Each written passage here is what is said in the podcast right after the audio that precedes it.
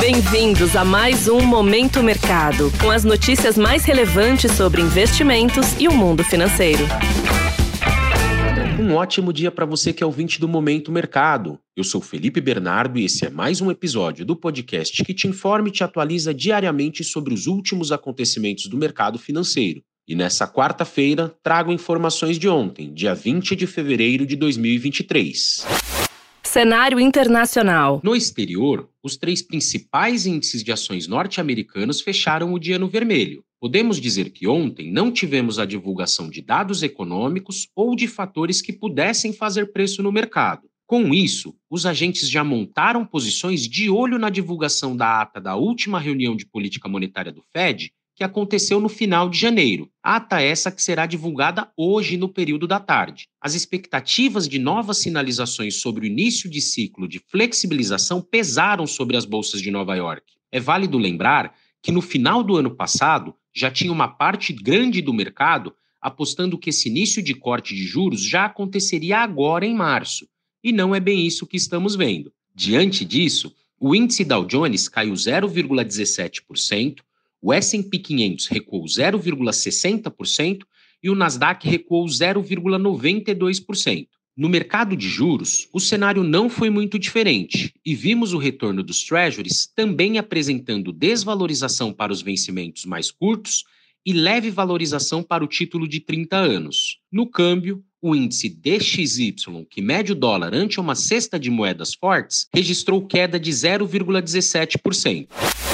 Cenário nacional. Por aqui, o movimento do dólar não foi diferente e o mercado de câmbio local trabalhou extremamente alinhado ao sinal predominante de baixa da moeda norte-americana ao redor do mundo. Fechou o dia com desvalorização de 0,61%, cotado em R$ 4,93. Esse movimento foi sustentado com a surpresa pela magnitude de corte de juros na China e também pela queda no rendimento dos treasuries. No mercado de renda fixa, observamos o fechamento da curva de juros. E você, ouvinte do Momento Mercado, já sabe que quando sinalizamos o fechamento, significa que a remuneração dos juros apresentados ontem, em comparação ao dia útil anterior, foram menores, e também que as posições vendidas são beneficiadas com esse movimento. Esse alívio no prêmio de risco foi possível por conta dos acontecimentos no cenário exterior, como as treasuries, por exemplo, mas também por conta do cenário local, com as declarações do ministro de Relações Institucionais Alexandre Padilha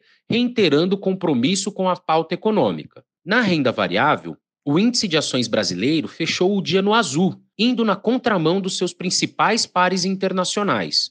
O que chamou a atenção foi que, mesmo com o desempenho negativo das gigantes da commodity, como por exemplo Petrobras e Vale, que sabemos que juntas possuem um peso relevante no índice, o Ibovespa conseguiu passar ileso e fechou o dia positivo. Muito desse movimento foi em função do avanço do setor bancário, mas outro fator que contribuiu positivamente, como comentado anteriormente, foi o forte corte na taxa de juros de cinco anos da China, que serve como referência para o crédito imobiliário por lá. Esse movimento encorajou os investidores a uma busca maior por ativos de risco, contribuindo para o fechamento do Ibovespa com valorização de 0,68%, pouca coisa abaixo dos 130 mil pontos. Pontos de atenção. Para o dia de hoje, temos a divulgação da ata da última reunião de política monetária do Fed. Além disso, teremos também os dados de confiança na zona do euro. Por aqui, o Banco Central disponibilizará os dados de fluxo cambial semanal.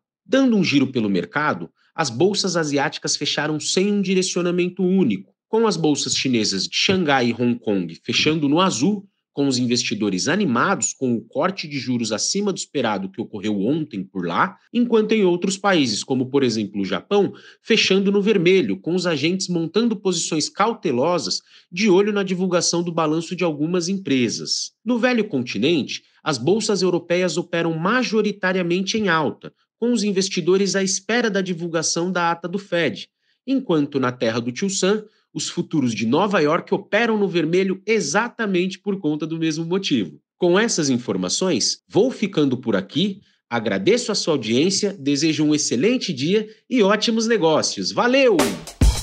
Você ouviu Momento Mercado com o Bradesco. Sua atualização diária sobre cenário e investimentos.